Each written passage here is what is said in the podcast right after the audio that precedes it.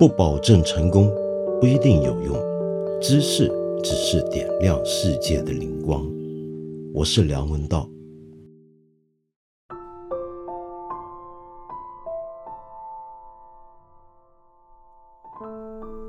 啊，我想这两天，呃，你大概跟我一样，都很被一件事情揪心。我讲的就是发生在甘肃白银市景泰县的一个由超马越野赛所引发出来的一场灾难。准确的讲，这是一场比赛啊，超马越野赛。这场比赛的名字叫做黄河石林百公里越野赛，已经办到第四届了啊，已经办到第四届。结果没想到就在这第四届出事儿了，就是五月二十二号当天。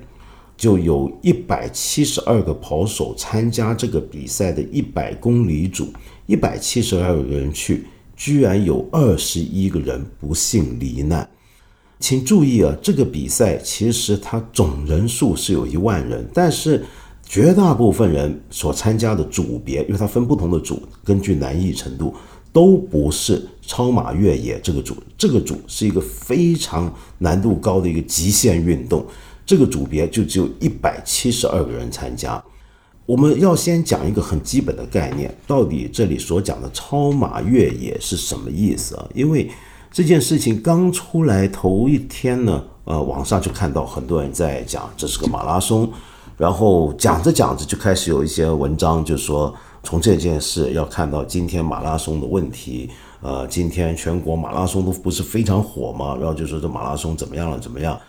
但是它不是我们今天很常见的城市里跑的那种四十二点一九五公里的那种标准的路上见到的那种马拉松，它是一个越野跑步，而且它是一个长度超过四十二点一九五公里的一种跑步，它其实是个超级马拉松。所谓超级马拉松，指的就是你已经超过了四十二点一九五公里。且它还是一个越野赛，所以这是个超马越野赛。那么，由于这个事情啊太大了、太严重了，它已经不只是让我们国内的一般老百姓很关注，在国际的跑友圈里面，这都是件很严重的大事。所以我看到 IAU，也就是国际超跑运动员协会，已经在他们的官网发出了一个悼念声明，去哀悼这些。呃，国际上大家圈子里面大家都知道这些跑友。再说回来啊，这二十一个遇难的人，还不是主要，还不是一般的跑手。那么当然，现在他们的呃身份都还没有，我们没办法一一知道。但是我们知道的，其中有一些可以说是这门领域里面我们国内的顶级好手。所以这个事情就变得特别奇怪啊，就是为什么会出这样的事儿？而为什么遇难的多半都是这个圈里面的一级军团的人物？首先，我们要了解为什么我们大家会为这一次事件感到特别揪心呢？其中一个理由是因为媒体的信息。你比如说，在二十一号当晚就已经有视频跟一些画面流出，让我们看到，呃，参加这个比赛的一些跑手，他们聚成一团，抱在一起。然后用一些他们分配到一些保暖毡毡啊什么，严严实实的把自己盖住，但是仍然暴露在荒郊野外，在一块石地上面，一个斜坡上面，在那边挨冻发抖，这个景象我们也都看到了。那另一个让我们揪心或者让我们觉得奇怪的是，根据报道，其实当天中午他们中午之前他们出发的时候，天气是很好的。呃，虽然是阴天，但是还不算太糟。而且之前呢，大家得到的消息都是当天那几天应该都是天气晴朗。呃，根据过去的经验，大部分跑手担心的是防晒的问题，而不是失温的问题。那么这一回死的几乎全部都是因为失温而死。那到底是怎么回事呢？那么再来呢，就是我们陆陆续续得到的一些遇难者他们的身份、他们的故事。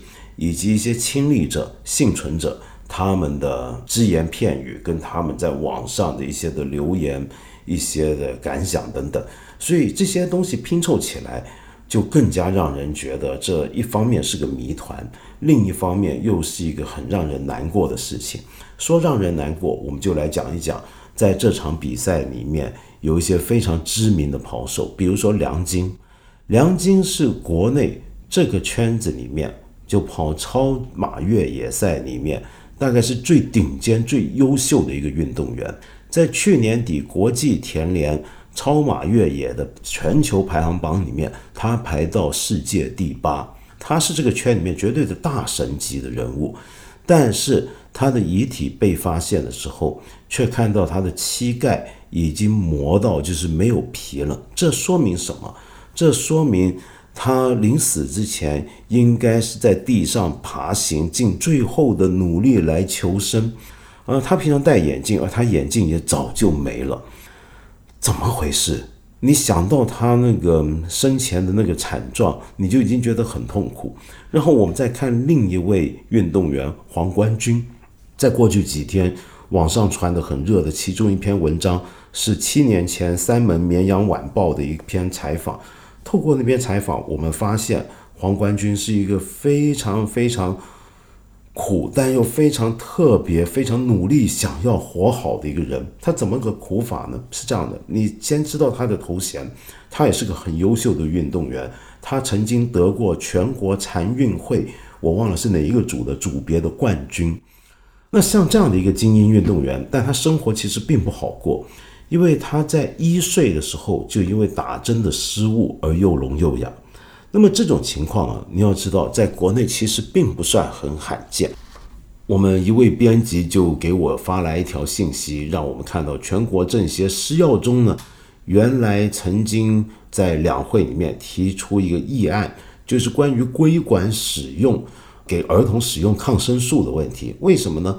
原来全国有三十万七岁以下的儿童，因为不合理使用抗生素，包括打针的抗生素。而导致了他们的聋哑，这是个很惊人的数字，因为占了全国聋哑儿童的比例当中占了百分之三十到四十。那到底呃黄冠军是不是因为这样的原因而用聋用哑？那我就不肯定了。但无论如何，他小时候因为他又聋又哑，那你想象一下他那个日子过得多么艰难。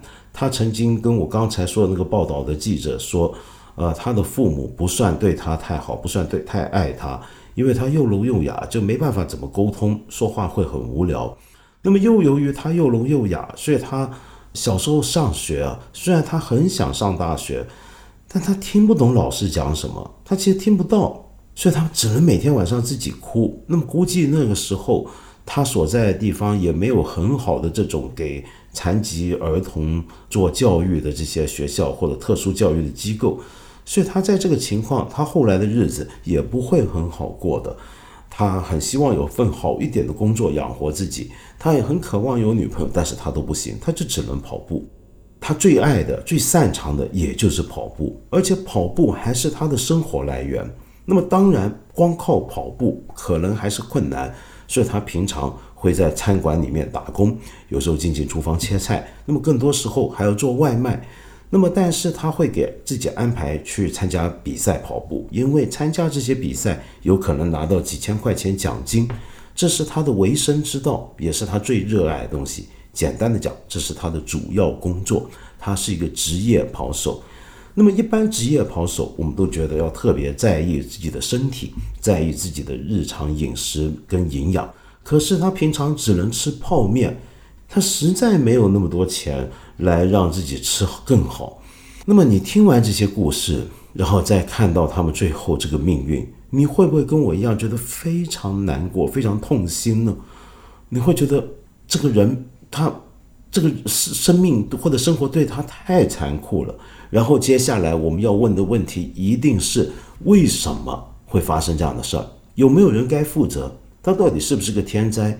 我们初步得到的消息是，这好像的确是个天灾。而且是出乎意料的天灾，因为就像刚才讲的，前几天的时候可能天气都很好，那么但是当天从中午之后就忽然有大风沙来了，而且每个小时逐步降温，大概一直降下去，到了后来到了山顶，有些地方大家感觉那个地方可能只有一度，那是一个在盛夏之中能够山顶降度降温降到一度，你想想看，在这个情况下，如果你装备不够，是不是很容易失温呢？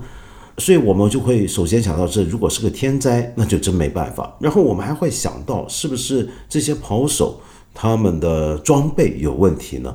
像这样的超马越野赛啊，一般是有规定，或者至少你自己也应该了解，要有骑马的装备。很多人都会带上至少能过夜的装备，因为像这么漫长的一个山上的跑步，很多时候你可能要过夜，但是。回过头讲，你要了解刚才我们说的这批遇难者中的这些精英运动员，他们反而是一般不太考虑这个问题。就这种我们很多人看来很必要的一些装备，甚至冲锋衣他都可以不穿的。为什么呢？因为他们的能力很好，所以能力很好的时候，他有可能不用过夜就跑完了。再来，就是因为这些能力最好的跑手，也是求胜意志最强的跑手。当他不计一切代价想要求胜的时候，那么他就要尽量减轻自己身上携带的东西的负担跟重量。那么，你比如说梁晶几年前曾经出过一件不太好的事儿，就是在香港参加超跑的时候呢。发生过一次跟游客抢水瓶的事情，因为他自己没带，所以在路上看到有游客就拿人家水瓶过来喝，那么后来被取消了他那一次的冠军资格。但是他自己后来呢也深刻反省、忏悔、矫正心态，反省自己就是那种好胜心太强，强到了自我中心。那么无论如何，他是一个很让人尊敬的一个跑手，而且他平常是很在意自己的生命的，你要注意。我看到后来一些的采访，就是说他曾经跟朋友们、跟师长们说过，呃，命是最重要。但即便如此，他都忽略了这一次的这个意外情况。那么，是不是由此可见，这次的意外是不可预估呢？然而，我们再看下去，你就会觉得好像不只是天灾那么简单，因为，呃，省气象局是已经预报过是有大风沙尘，而且是会降温的。但是他们给组委会的那个报告里面似乎没有提到降温这一点，那么所以组委会可能也没有得到这方面的预报，也就是说这个事情并非完全没有预报，只是预报的信息最后没有去到跑手身上。那么我们再来看这个赛事的组织，你可能会说像这种跑步啊都是拿命来赌，那么我看到网上有些留言说这些东西。都是等于签了生死状，你自己要去跑，那你就要对自己的生命负责。其实不是没道理，每一个参加这种极限运动的运动员都应该要有个自己的风险评估，都应该要尽量做好保护自己的措施。然而，主办机构啊还是非常重要。你比如说像我们刚才讲的这种超马越野赛啊。目前在全球有几个比较红的、很出名的超马越野赛，那么有些非常夸张的，比如说南极的超马越野赛啊。另外有两个已经很大型，在国际上地位很巩固的，比如说一个撒哈拉马拉松，你听名字就觉得很可怕，跑撒哈拉。然后还有斯巴达超马，这个斯巴达超马呢，呃，很你听名字就知道是为了纪念马拉松的起源。他现在这个路段呢，是从雅典跑到斯巴达，就是要纪念马拉松这种比赛的起源，马拉松战役里面的那个故事。我们知道，现代马拉松是起源于为了纪念公元前四百九十年，当波斯大军入侵希腊，而希腊主城联军要阻止的时候，发生过一场战争，那个战役叫做马拉松战役。马拉松战役并不是整场战争里面最决定性的战争，但却是第一场希腊人获胜的战争，意义非常重大。而他们获胜之后呢，就有这么一个人叫菲底皮德斯，他从战场上直接跑回雅典城，那么一路不停跑回去，要向他的同胞们报告这个捷讯。他刚跑到雅典，刚来得及说我们赢了，他就倒地不起。那么这个事情就是我们后来所知道的马拉松起源，我们大概都知道。那么斯巴达超马的那个距离啊，就不是我们现在马拉松的标准的那个长度，而是一个超马级别的，因为它还有兜上了一些山路。那么这些国际上非常有名的超马赛事，其实他们也是有很高的风险。但基本上最近几年没有太听说他们出现过这么大规模的死亡案例、一些灾难案例，这是为什么呢？其实就跟组织有关系，所以大家很快焦点就转移到这个事情可能不只是天灾，或者甚至不是天灾，而是人祸。大家追究这个主办者的责任，主办者是谁呢？登记的名字叫做甘肃城景体育文化发展有限公司，他办这个赛事已经办了四届。这个公司啊，不算是个大公司，二十来人，可是拿了当地政府，也就白银市景泰县很多大单，呃，都是一些发展地方文化旅游或者生态旅游的这些单子，都在他们手上。那么这家公司组织上有没有问题呢？那么很多人就认为是有的。比如说，举个最简单的例子，在比赛当天，当发现这个气温急降，天气的条件变得非常恶劣之后。他们终止了比赛，可是跑手们居然都没人知道这个比赛被终止了，这是为什么呢？难道你不能够发手机短信吗？那么当然，可能有人会怀疑，在那样的环境底下，手机有没有讯号呢？其实啊，有些部分还真的不一定手机讯号特别好。可是问题是，你有没有发给他们，跟他们收不收得到是两回事儿。现在看来，我们得到的消息是。好像根本没有把这个比赛终止的消息通知到跑手那里去。第二，更大的问题是什么呢？像这种赛事啊，就跟我们城市里面见到的常规马拉松一样，它是有 CP 的。CP 呢，就是一个简称，它是代表英文的 checking point，也就是我们中文所说的打卡点。它一样，尽管是在越野赛事，它一样要有打卡点，而且甚至更重要。因为一般而言，打卡点呢是一个跑手们能够做补给的地方，或者说有时候遇到什么问题，到打卡点能够得到解决，比如说一些简单的伤势等等。这一次比赛啊，中间有一个打卡点，因为太难抵达，车都不好上，所以呢，事先已经告诉跑手，那个地方只有打卡人员，没有任何补给。那么你们要再到下一站才能够做补给，或者下两站，这个事先是知道的。可是问题是，当天比赛终止之后，这些打卡点人员他居然先走了，他们就走了，他们没有等到有跑手经过的时候告诉他们比赛终止，他们直接自己先走。天气环境不好了，他们没想过等着这些跑手来怎么帮忙，怎么实施救援或者潜在需要的救援，他们就走了。那么，OK，你可能还会再反驳说，那他们也是人啊，难道他们的命不重要吗？这个问题是这样的，的确，跑手他们参加这种比赛、这种极限运动，他很清楚风险所在。但是，主办者绝对是有责任要尽到自己最大的努力去保障赛事的安全。我们刚刚说的像撒哈拉马拉松啊，像环境恶劣到那个程度的马拉松，他们都没有太多问题出现，就是因为整个组织。非常精密，绝对不可能出现比赛终止了，环境变糟了，然后卡站人员先走。那么，更何况卡站人员，他如果害怕自己的生命危险，他要先走，那很可能我还能帮他再同情的去想，可能是他自己御寒衣物都没有准备好。毕竟当天大部分跑手都没有预料到会出现这么低温的天气，那卡点人员没有准备也是应该的。然而，他既然是个打卡点。他是不是应该有更好的全天候的一种准备在那儿呢？因为这种意外的情况总是有可能的，对不对？那么，假如没有，那么因此导致打卡点的人员、工作人员觉得自己受到威胁要先走的话，那仍然是一个组织的问题。第三，则是救援的问题。那么当天出事之后啊，很多人在下午的时候已经发现。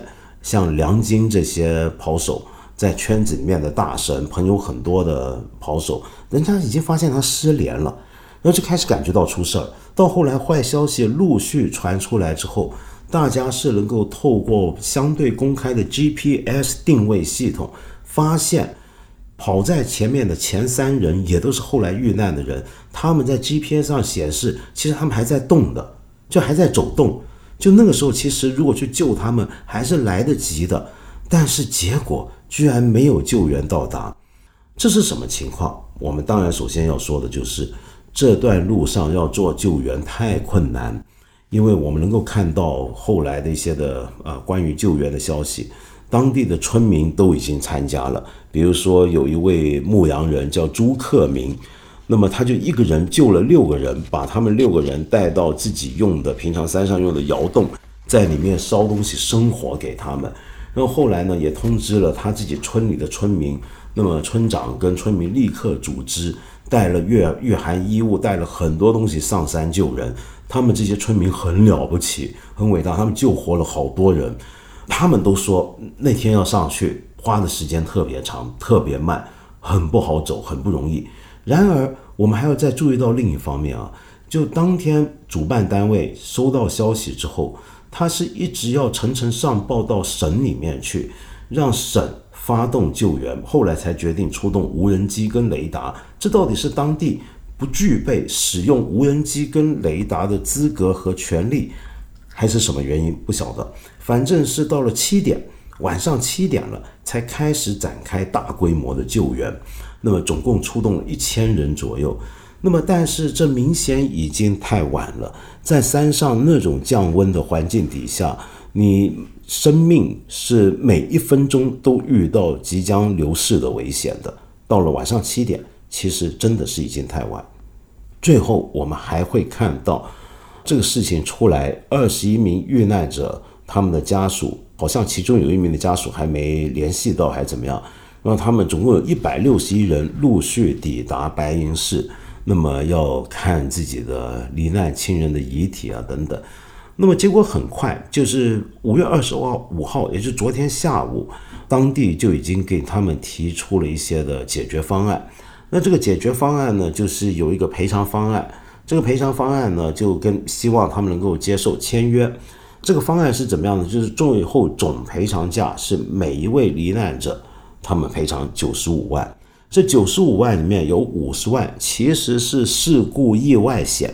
那么有一些则是少部分是当地政府的一个人道援助或者是人道赔偿等等等等。那么所以很多家属就很不满，一条人命就值九十五吗？很多网民看到这个消息也很愤怒。但是我建议我们要先再搞清楚一个问题，就是这份赔偿方案这个是个合约嘛？那这个合约乙方就是受难者家属，甲方是谁呢？甲方是景泰黄河石林文化旅游开发有限公司，那这家公司跟我刚才所说的这个甘肃城景体育文化发展有限公司是什么关系呢？还是说是没有关系的两家公司呢？这到底是怎么回事？我们目前还不知道。再来，我们也不知道这个赔偿是否就是最终赔偿，还是一个初步的。就事故出现之后，连意外、连紧急援助给的一个初步的赔偿，我们也都不知道。就事后还有没有别的赔偿，其实就很看对这件事情的调查。我目前看到消息，中纪委都来调查。其实我，哎，为什么中纪委会要调查这样的事情呢？Anyway，反正中纪委也都开始要展开调查。这个调查如果一天还没有出来，我们其实还没有办法完全有权威的消息，知道整件事的来龙去脉。知道里面的责任归属。假如主办方像我刚才所说的出现了那些问题，他们是不是负有责任？这个责任要占到什么比例？假如他负有责任的话，那那个赔偿很可能就不是刚才我说的这个九十五万。因为而这个如果这个就是最终赔偿方案的话，那这个事儿也未免出的太早了吧？在很多家属刚刚看到遗体的第二天，你就已经马上要人家签一个约，是关于赔偿。那这个事儿到现在责任都还没搞清楚，怎么可以这时候就签这样的约呢？所以很多也有很多家属是不愿意接受的。那么而且有家属在接受采访的时候呢，还跟媒体说，工作人员不让这些家属横向相互联系。事实上，所有跑手们他们都在一个微信群里面，是一个赛事群，主办方搞起来的一个赛事群。这个赛事群在。出事的当天的中午就收到了第一条求助信息，那么后来呢？这个群已经解散了，嗯，现在所以什么都不知道。然后大家就会想，像这样的事情，这样的赛事，地方政府有没有角色呢？很多人就怪罪地方政府，为什么呢？比如说，我们看在这个事情发生、这个惨案发生的第二天，当地的新闻的中午，居然还在播这个前一天这个比赛的开幕式的新闻，喜气洋洋的来报道，就好像昨晚没出过事儿一样，哼，这就已经很荒谬。就要不就是你新闻宣传当局就这个对这个事还没有个讲法，所以就照播本来就预备好的新闻，除非只能说是这样，否则怎么会如此呢？那更重要就是大家都认为像这么重大的地方的赛事，不可能没有地方政府的角色，而现在我们看到白银市政府是出来致哀跟道歉的，所以大概是有点关联的。那么当然，而且地方政府发动救援的时机等等有没有误失，可能也会被追究。那么更麻烦的是什么呢？其实是这个市啊，是个很穷困的地方，白银市，所以这个比赛对他们来讲是个非常重要的一个旅游项目。这就说到我们国内过去几年啊，各种各样的马拉松、各种各样的越野赛，简直如雨后春笋，迅速增加这个数量。很多都是一些比较穷困的地方，他要透过这个比赛来为自己打造知名度，然后来制造一个旅游的相边的相关的收入，去富裕地方、繁荣地方。所以很多人就说，像这些就是地方呢急着要钱，所以就找了一家资质不够的一家公司来做这样的事情，这些肯定要负责任。但是我也会回头想，对这些地方也确实是很困难。我完全想象到，像白银，它这么比较困难的地方，它真的要靠这样的赛事来让它这个城市有点生机，能够有条活路。等到这个事儿出了之后，那这个名字不好了，以后它又该怎么办呢？这其实说明了国内很多低度开发、低度发展的县市，他们的问题。这其实坦白讲，我觉得也是很惨的一件事情。说了这么半天，那么到底？我有没有个什么态度或者立场？正如我以前屡次说过的，我对很多的重大事件都没有什么立场。呃，理由就是因为事情还不够清楚。但是我以前也说过，尽管事情不清楚，我们可以有一个态度或一个倾向。直到现在为止，我基本的看法或者我基本的态度就很简单：第一，我们不要轻易的、简单的、迅速的下判断。你比如说，在事发当天。就有一些家属在微博上面说自己收到了爸爸遇难的消息，正要过去看尸体，结果居然在微博上面被网友攻击批评。为什么？说因为现在他们居然批评你现在不要出来带节奏，你怎么这么快就认定你爸爸已经死了呢？那么难道你以为政府不会处理吗？这么出了要是出了这么大的事儿，怎么可能现在大家都还不知道呢？怎么可能当地政府不去救援、不去处理呢？你别瞎说啊！你是不是故意想炒作啊？这种讲法真的很奇怪。就是最近几年我们最流行的一个词之一，就是带节奏。但凡有人提出一些对这个社会、对地方政府一些事情的一些不太好的消息，他甚至不是批判，他甚至是说我父亲遇难了，都会被认为叫做带节奏。就是只要说任何负面的事情都是不好的，都是不对的。而你说这个，你一定是因为想红，你想多人看你的微博。我觉得像现在事后看来，当初辱骂这位遇难者家属的这些网友们，你们自己怎么想？所以你看，我们不要那么迅速的去下这些判断。第二，就是对于这个问题，我们本能的就想追究这个东西是谁的责任。呃，我们现在看到这种。意外这种灾难呢，我们很喜欢来划分它的性质，它到底是天灾还是人祸？可是这个问题，我觉得经过过去十几年这这么几十年下来，我们中国坦白讲挺多灾多难的一个国家，呃，我们遇到那么多事情，我们是不是也应该有个经验，能够学习到对于这些问题的一个基本的模型、基本的认识？你从当年汶川地震那时候我就已经写。很多事情没有所谓的纯粹的天灾，也没有所谓的纯粹人祸。出了这么一个意外，你不要非黑即白说这是天灾还是人祸。通常他们都是天灾再加人祸。我们最多是算在天灾之外，这个人祸所占的比例，或者该要负的责任是到什么程度。你比如说，从汶川地震一直到肺炎问题，一直到现在这件事情，其实都一定有天灾的成分，都有意外的成分。但同时，也都有我们事后如何处理上面所出现的问题。那这一次就在我目前看来还是相当明显，有一个我们事后回看有一个组织的问题。那说到组织问题，很多人就说啊，那这个组织者有没有呃主办的资格呢？那这些资格该不该管一管呢？呃，有没有一个认证的机构呢？其实目前是没有这样的一个机构来颁布说，呃，谁哪什么样的公司有资格去办这样的比赛？全国现在。大大小小这种比赛多了去了，就包括正规的马拉松在内。其实很多比赛都是民间主办或者地方政府协办、参与主办等等，很多都没有所谓的标准的一个资格认证。其实你放诸国际上也没有。通常这个事情是民间相约，就民间自己可能有些机构会来指出一些标准，那么你想办法符合。嗯，那像这样的事情，我们很本能就说那要管了，那那以后要把它管起来。但是坦白说，这个也很可怕，因为通常一管，那就是现在把所有的这些赛事都先停掉，那么先搞清楚再说。好像据说已经开始了这些动作，就是很多越野赛都被取消了。那么再来呢，大家就开始，但你要知道，这个你一刀切的，就是所有的这些赛事都要取消，都要怎么样，以后也交给政府管。那政府管的事儿未免太多了吧？就什么事儿都要政府来管一管。其实这个事情。是不是应该更多要透过目前国内这么多这些机构，透过一个机构来做认证呢？那么当然也有一些是具有官方背景的一些的机构，比如说全国田联啊，呃，好像还有一个叫中登委，是不是？就中国登山协会中登协，然后让他们来给出一套资格认定的办法呢？这是有可能的，但是不要强行的、强硬的说要管这个事。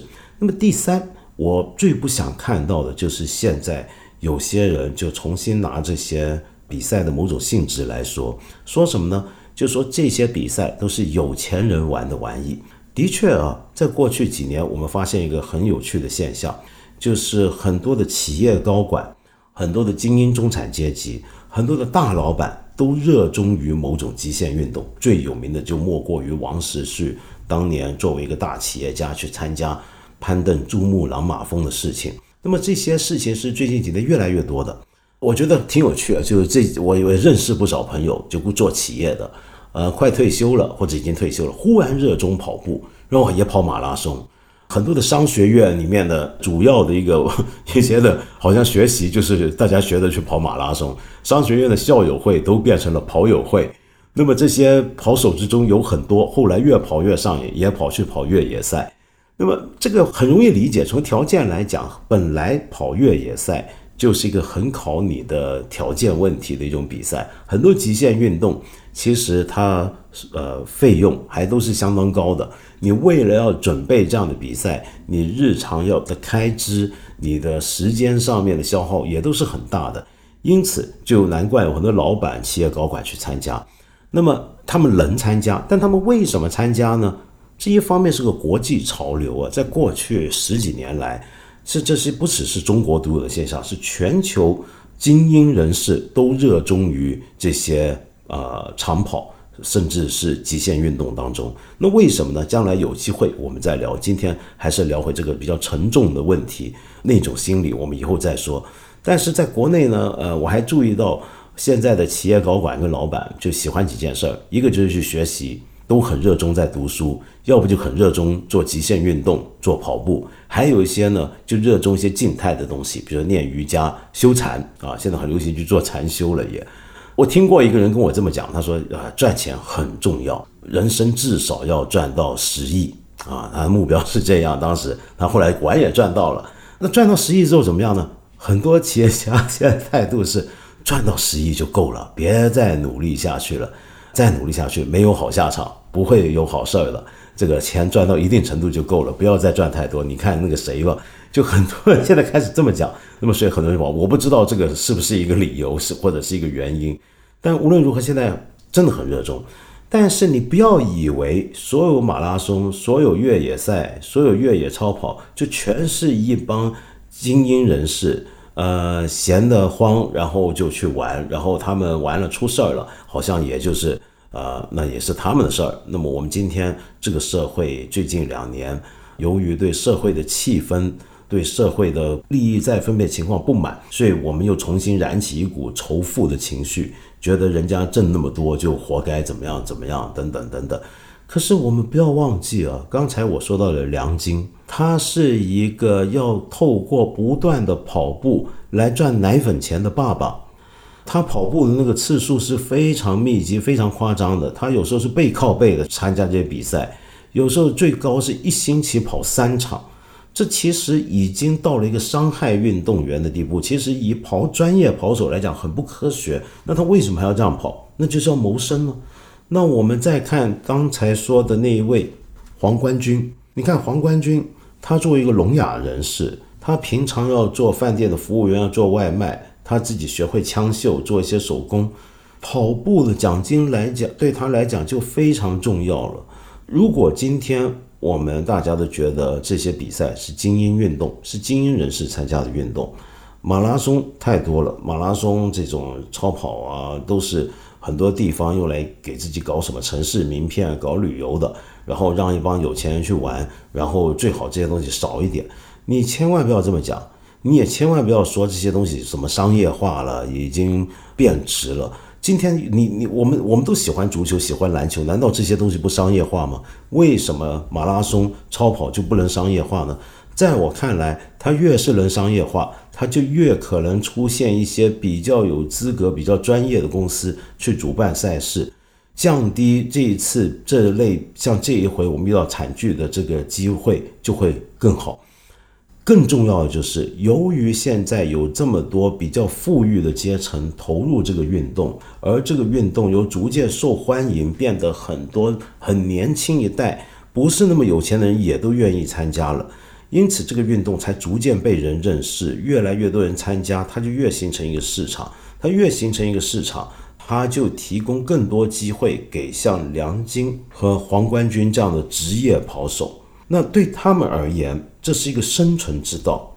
我觉得这是很重要的。请你回想一下黄冠军的情况，如果不是有那么多人喜欢跑越野赛、喜欢跑马拉松，开始投入这个运动，不是有那么多地方开始办这种比赛，他能不能够用跑步这项他最热爱的一个活动，也最能做好的一件事情，去让自己有生存的机会呢？作为像他这样的一个聋哑人士，我们现在这个社会，我们给了他什么机会？我们给他什么条件？我们怎么样帮助他？我们怎么样看到他？这是一个他自立谋生的机会。如果我们说这些东西都太商业化了啊，都是精英人士玩的东西的话，那这个东西就永远不会兴旺。不会兴旺，不只是我们国家在这方面成绩不会好，而且是让很多能力最强的地方就在跑步的人失去了。以这个为事业的机会，所以我最后想建议的就是，我们对于这样的事情，不要太快的让自己的情绪牵动自己，或者让自己既有的一些习惯想法来引导自己，去迅速的做一些判断。过去几年经历过网上这么多的翻转再翻转等等的事情，我们应该比以前聪明了一点了，是不是？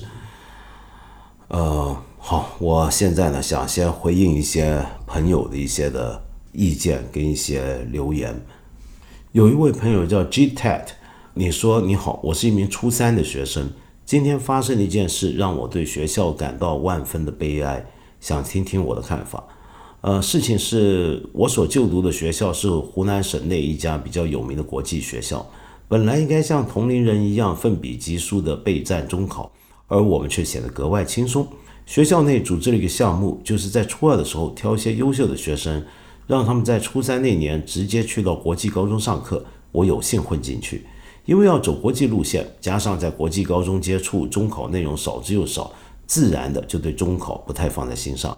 今天教育局举办了毕业生艺术测试，其中包括音乐、艺术、常识、赏析等问题，在这之前没有接触过，所以我就不抱希望了，打算睡过这一小时。可万万没想到。我们学校老师竟然给我们报答案，当时老师把提前写好的小抄塞在手里，在我们填答案的间隙呢，小声报出一个个正确答案。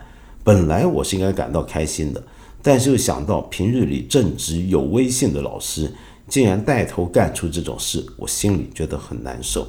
而且这种事情也不是发生第一次了。上一次的计算机考试也是如此。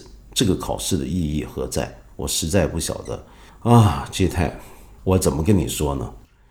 发现你的老师或者甚至任何一个大人，他平常教你的是一些东西，但是实际上又做了另一些东西，而且他们往往后面还会说这是在教导你，这是为你好。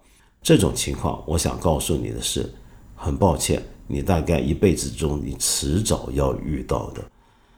对，这的确是个很让人悲哀。别说你悲哀，我也觉得很悲哀。但我们迟早有一天会遇到这样的事情，就是这样。你这么年轻就遇到，那也算是一个好事。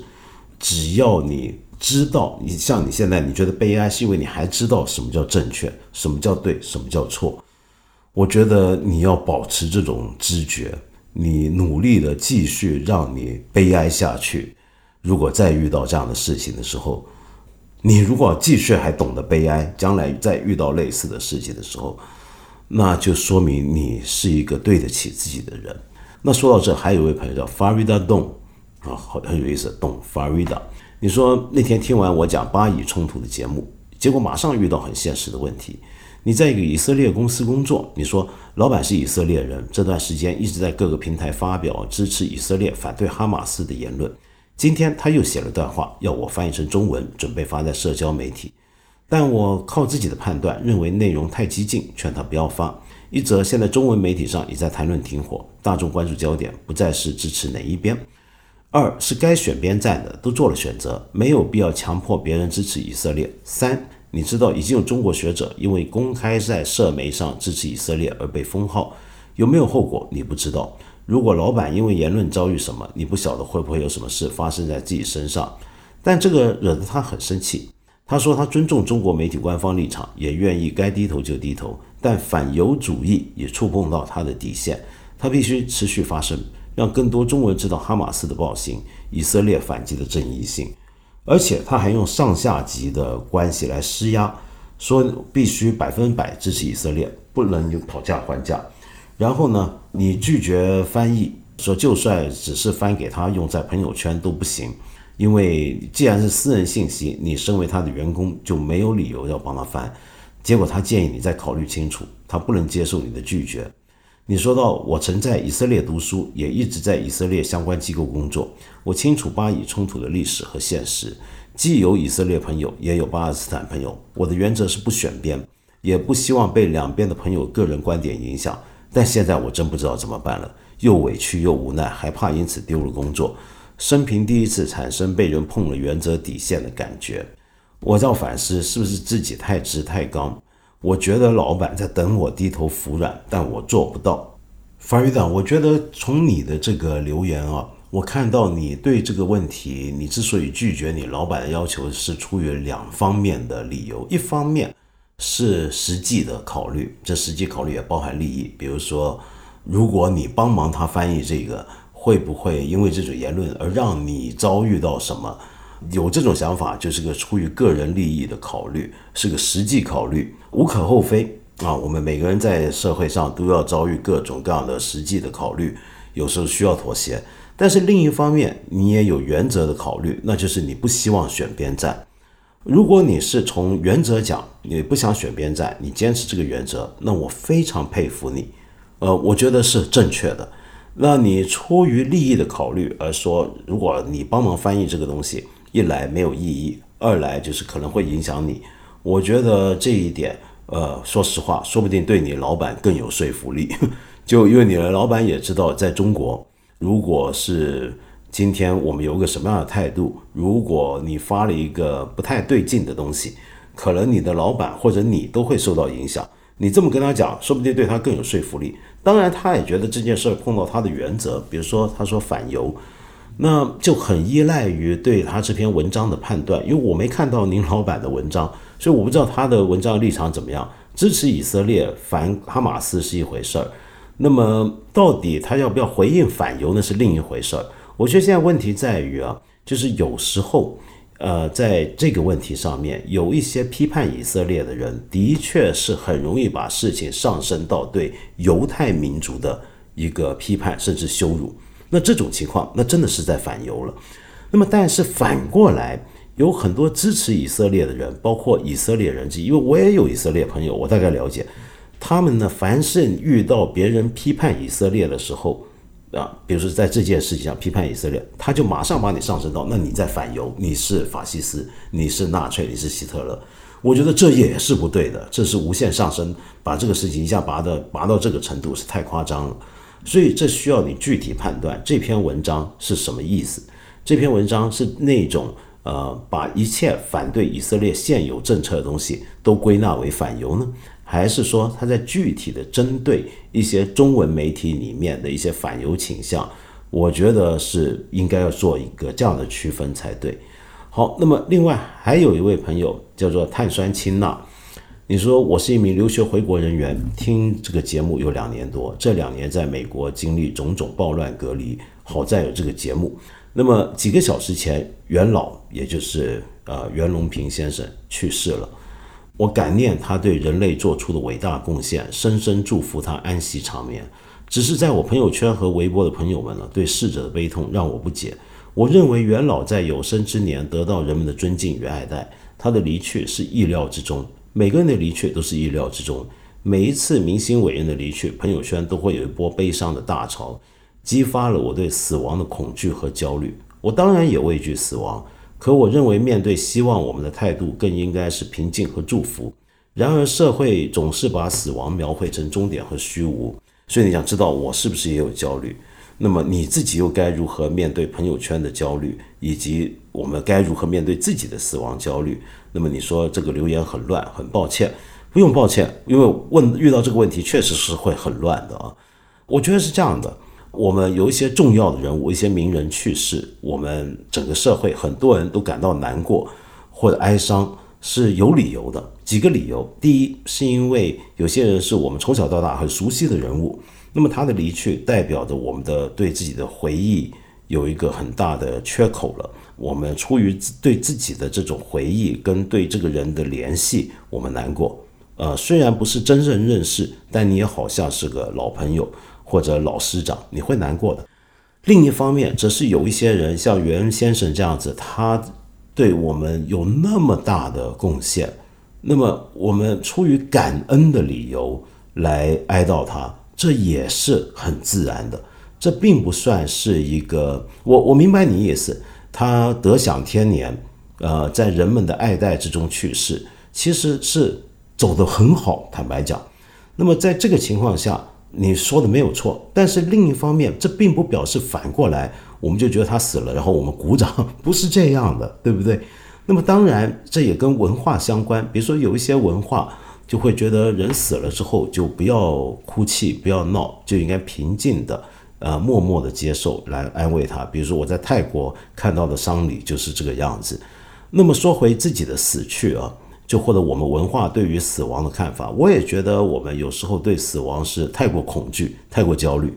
我跟你一样，我们都会有这方面的焦虑，也有这方面的恐惧。所以我觉得我们做人很大程度上就需要解决这个问题。这个问题就是我常讲那种终极关怀，终极关怀牵涉到人为什么会死，人死了之后又会怎么样？如果人必有一死，那我们的生命又有什么意义？我的建议是，把畏惧死亡的焦虑转换成对自己生命意义的追寻，把这种负面的恐惧转变为一种积极的一个路线的跟路向跟方向的探讨。呃，你如果很清楚你的生命意义。或者你对你生命意义的回应，或者是这个这方面关怀有一个方向，你比较不容易害怕死亡。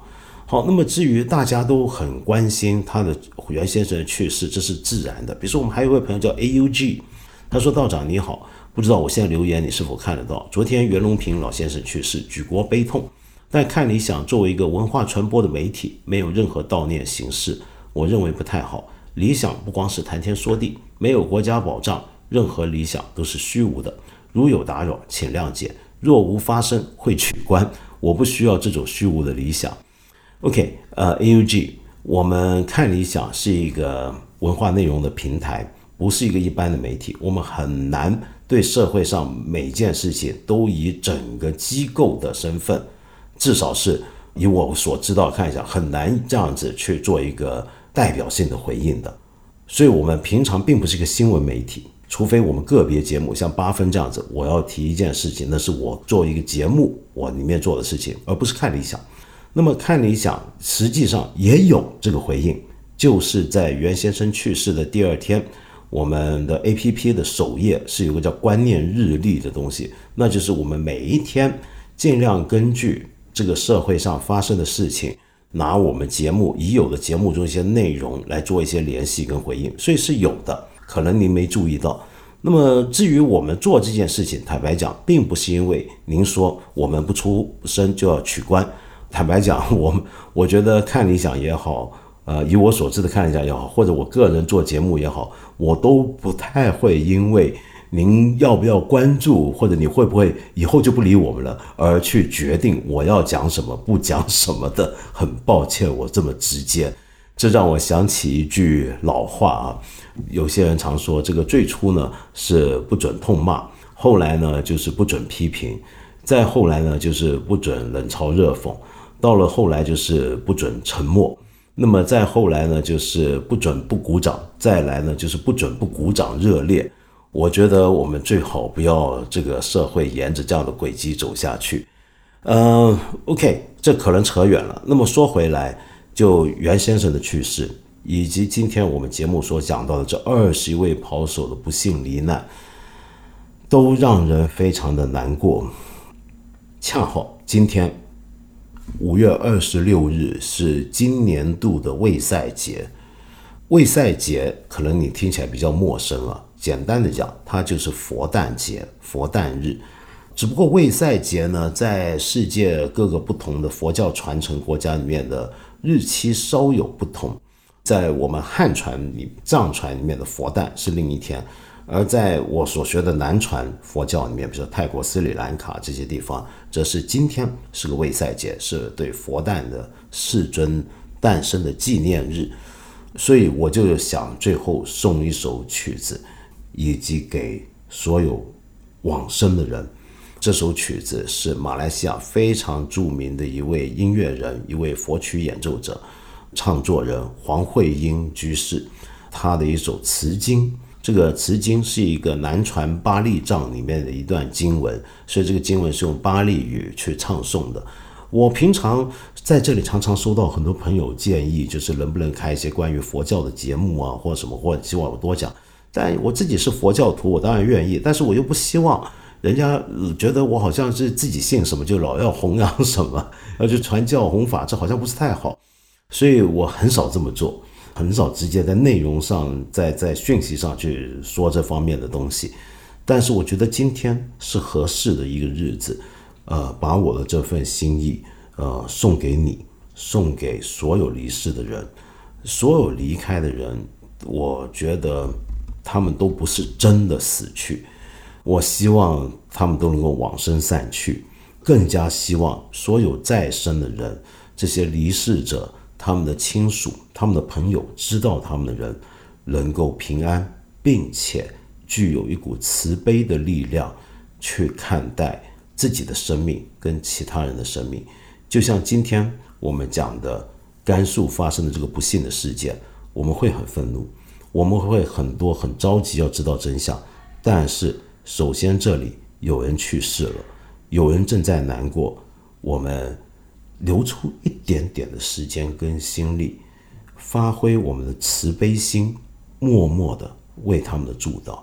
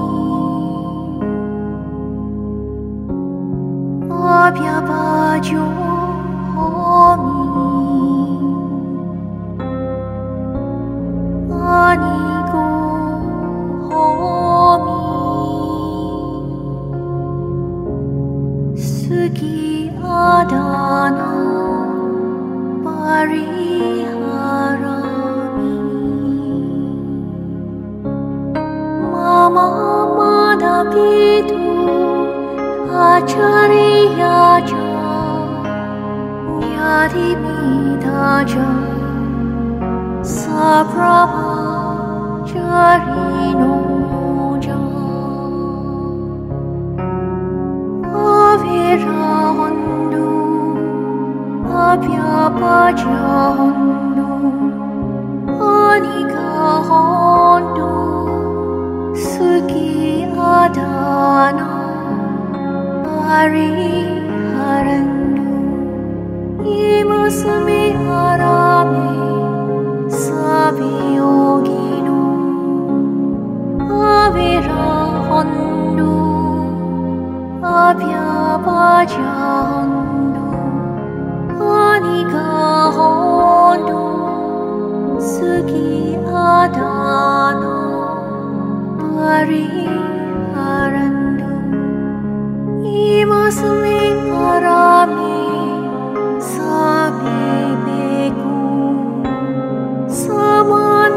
राजा उपासक उपासिकायो च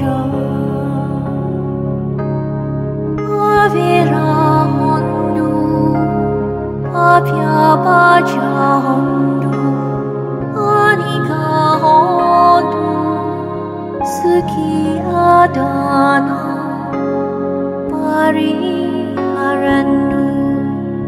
सापि सा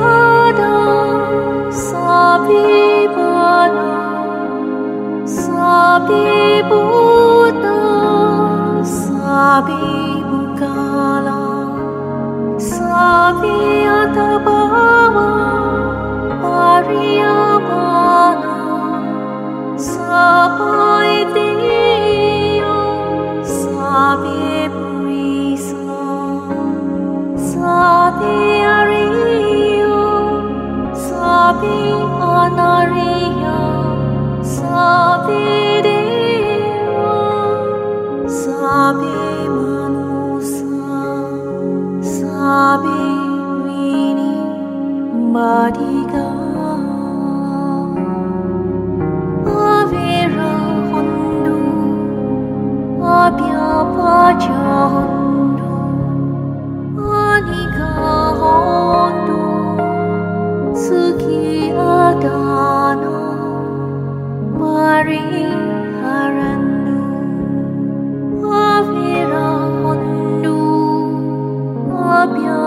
yo